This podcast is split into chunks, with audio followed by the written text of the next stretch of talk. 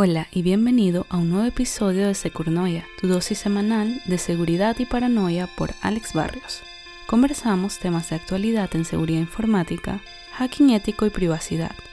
Un podcast de Grey Hat Security, The Real Ethical Hacking.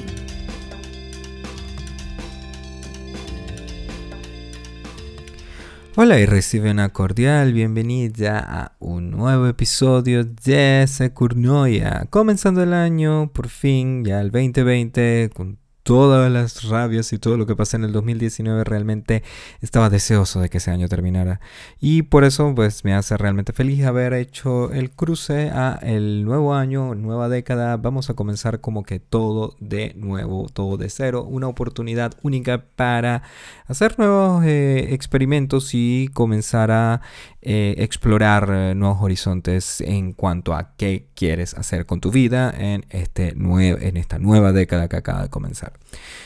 Pero, por supuesto, el año no va a comenzar de esa manera tan eh, filosófica ni nada por el estilo, sino que tenemos un montón de sucesos y acontecimientos en los primeros días del año. No ha terminado de pasar el 31, no hemos terminado de brindar y de decir cosas así como que, wow, bien, feliz año a todo el mundo cuando ya está por un lado del mundo, eh, todo se está incendiando, todo parece un sacado de una película de terror. Por otro lado del mundo ya hay unos par de locos con mucho poder que parece que quieren comenzar una guerra y así sucesivamente. Pero no vamos a entrar en esos detalles negativos en este podcast, sino que vamos a hablar más bien de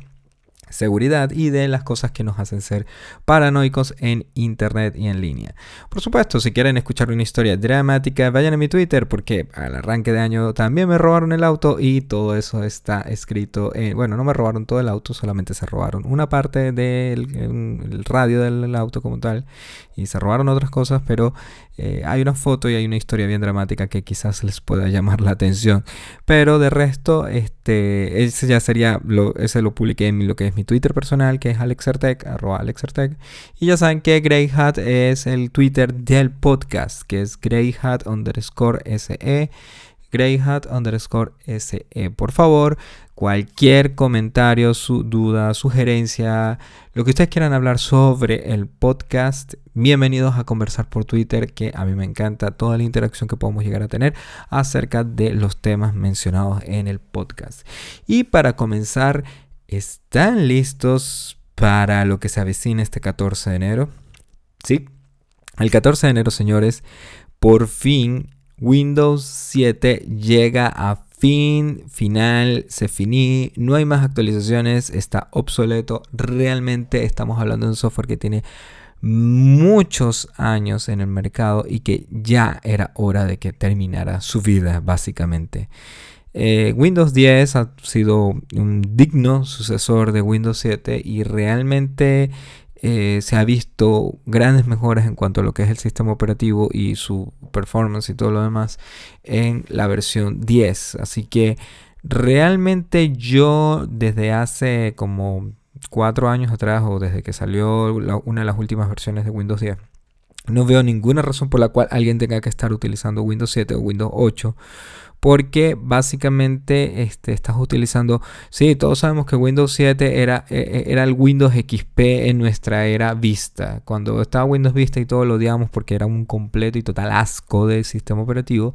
este, nosotros siempre nos aferramos a Windows XP en aquel tiempo y era el mejor y era el, era el sólido, el robusto. Y eh, nuestro amor por Windows XP fue tal que a estas alturas de la vida, ustedes todavía pueden llegar a ver máquinas, puntos de venta, puntos de lo que sea en línea, donde todavía pueden encontrar cosas con Windows XP,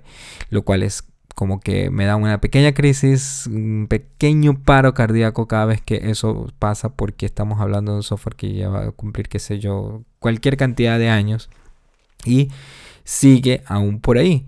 Pero no solamente eso, sino que ahora Windows 7 es el nuevo, va a ser nuestro nuevo sucesor de, esa época de Windows XP y vamos a tener como que dos software anticuados dando vueltas en el mercado. Por un lado, los que se negaron por siempre a dejar a Windows XP y por el otro lado, los que simplemente aman tanto a Windows 7 que no lo van a dejar por nada del mundo, aunque ya no hayan actualizaciones de seguridad. Ustedes no entienden lo importante bueno, no digo ustedes los que me escuchan, yo sé que los que me escuchan siempre están eh, al día con la seguridad y entienden a qué me refiero, pero o sea, la mayoría de la gente, vamos a ponerlo así, no entiende lo importante que es las fucking actualizaciones de seguridad de los sistemas operativos.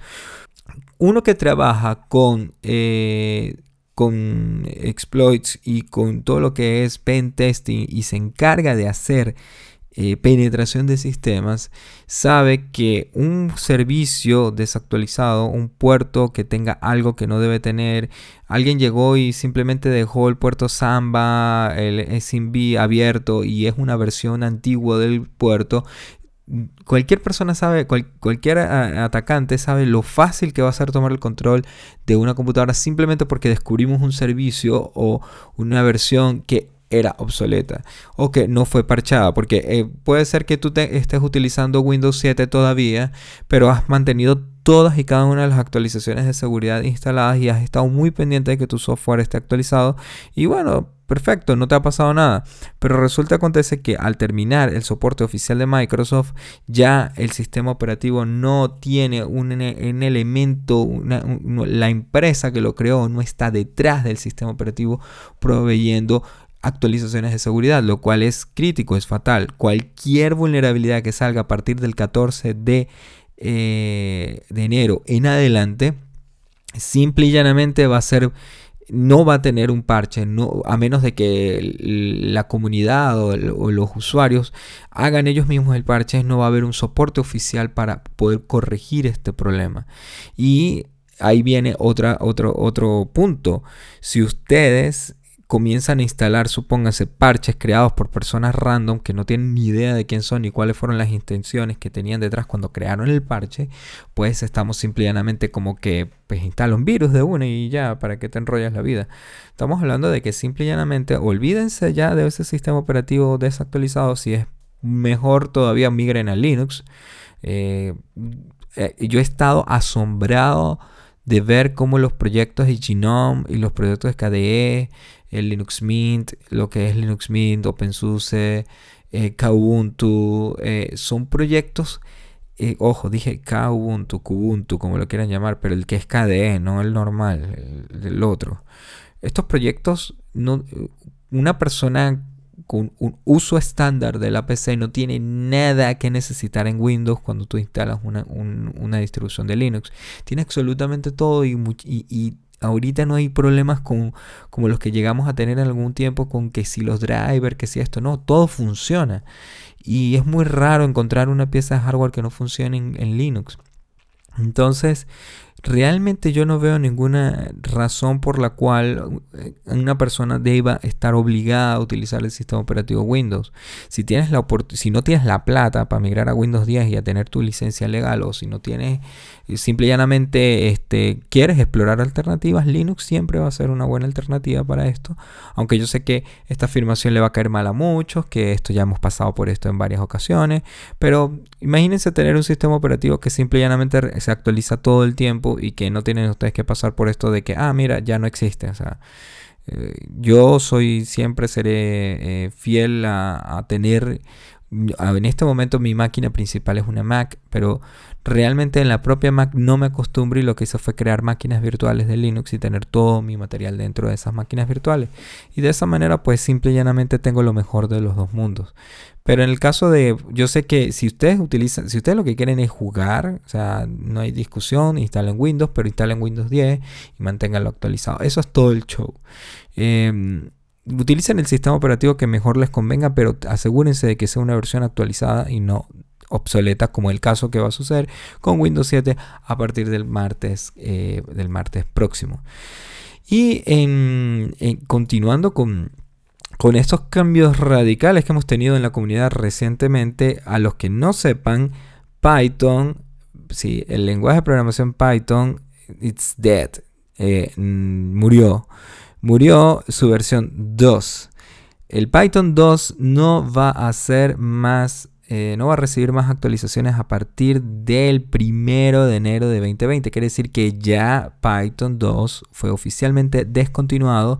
y ahora va a ser reemplazado por Python 3. Ahora, si ustedes tenían estos scripts maravillosos funcionando en Python 2 y demás, eh, realmente la migración hacia Python 3 no va a ser tan dolorosa, son bastante compatibles, pero van a requerir uno que otro tweak, uno que otra cosa para poder que, eh, en, algunos casos puede ser que requiera que hagan algunos ajustes para poder eh, actualizarse.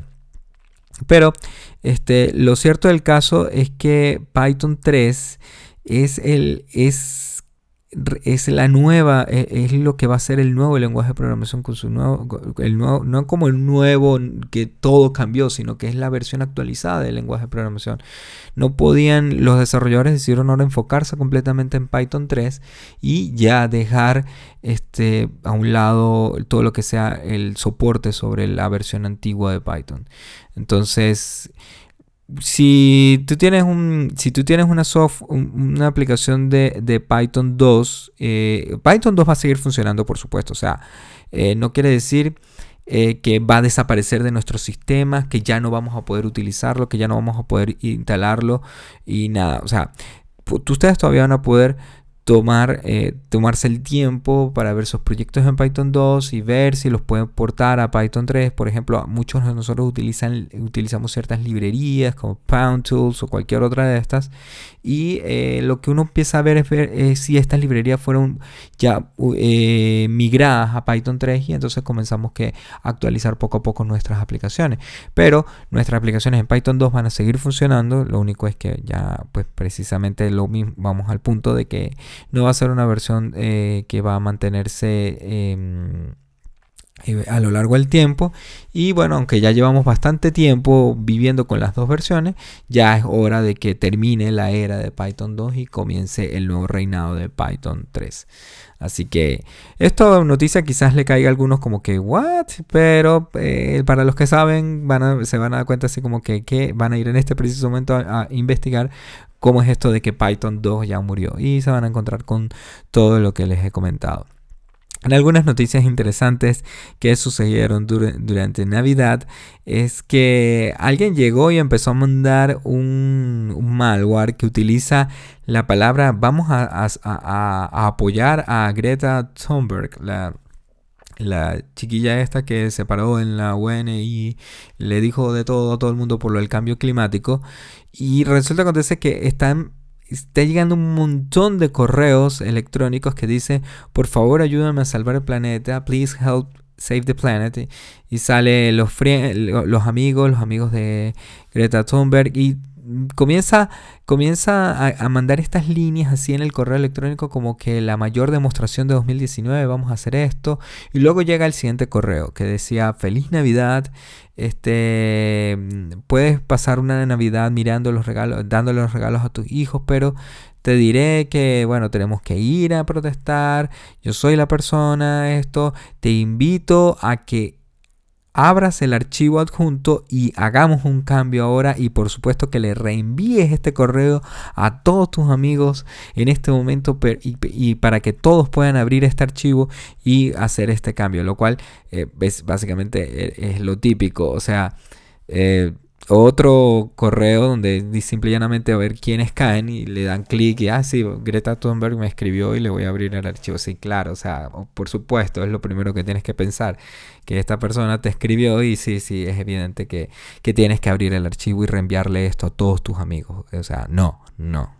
es fake, muy, muy fake. Entonces, eh, solamente para que lo tengan en cuenta, eh, Tengan siempre cuidado con cualquier correo que llegue y dice abre este archivo si no lo están esperando, si no es de un remitente de confianza. O sea, simple y llanamente no. Este, mm, eh, no lo hagan. Entonces, bueno, para, para traerles un poco un tema bastante interesante eh, ahorita en este podcast es vamos a hablar rápidamente eh, de algunos de los virus, de los términos, de, como que dice, de los virus más de los tipos de virus más comunes que hemos tenido en, estos últimos años.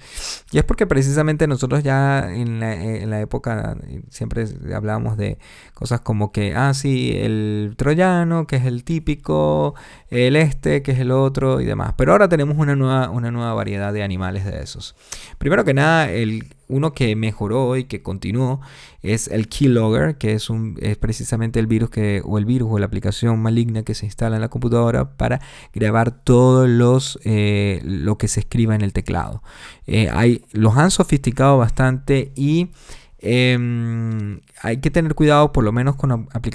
computadoras que no tienen, por ejemplo, antivirus, que eh, siempre, por ejemplo, en lugares públicos lo más seguro es que la computadora que, eh, que, está en un lugar público de, llámese un cibercafé o, un sitio así de acceso a internet, por ejemplo, en los hoteles se tiende mucho a tener el área de internet, donde son un montón de computadoras ahí abiertas sin clave y que cualquiera puede llegar a utilizar para cualquier cosa, como poner su correo, hacer una transferencia o lo que sea.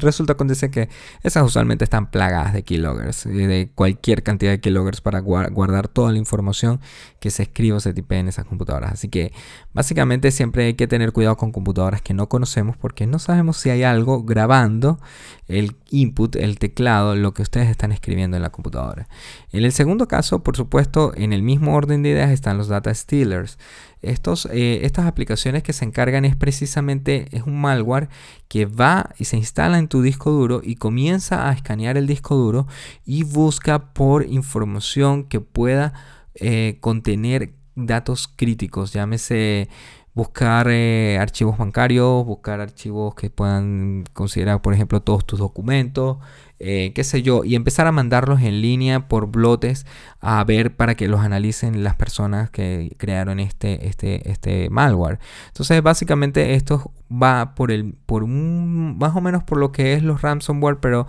en este caso no está, eh, el, el, malware no está haciendo nada en específico más que precisamente robar información de tu computadora mientras sin que tú te des cuenta, o sea, no hace más, más nada que eso y enviar los, los archivos para análisis remoto.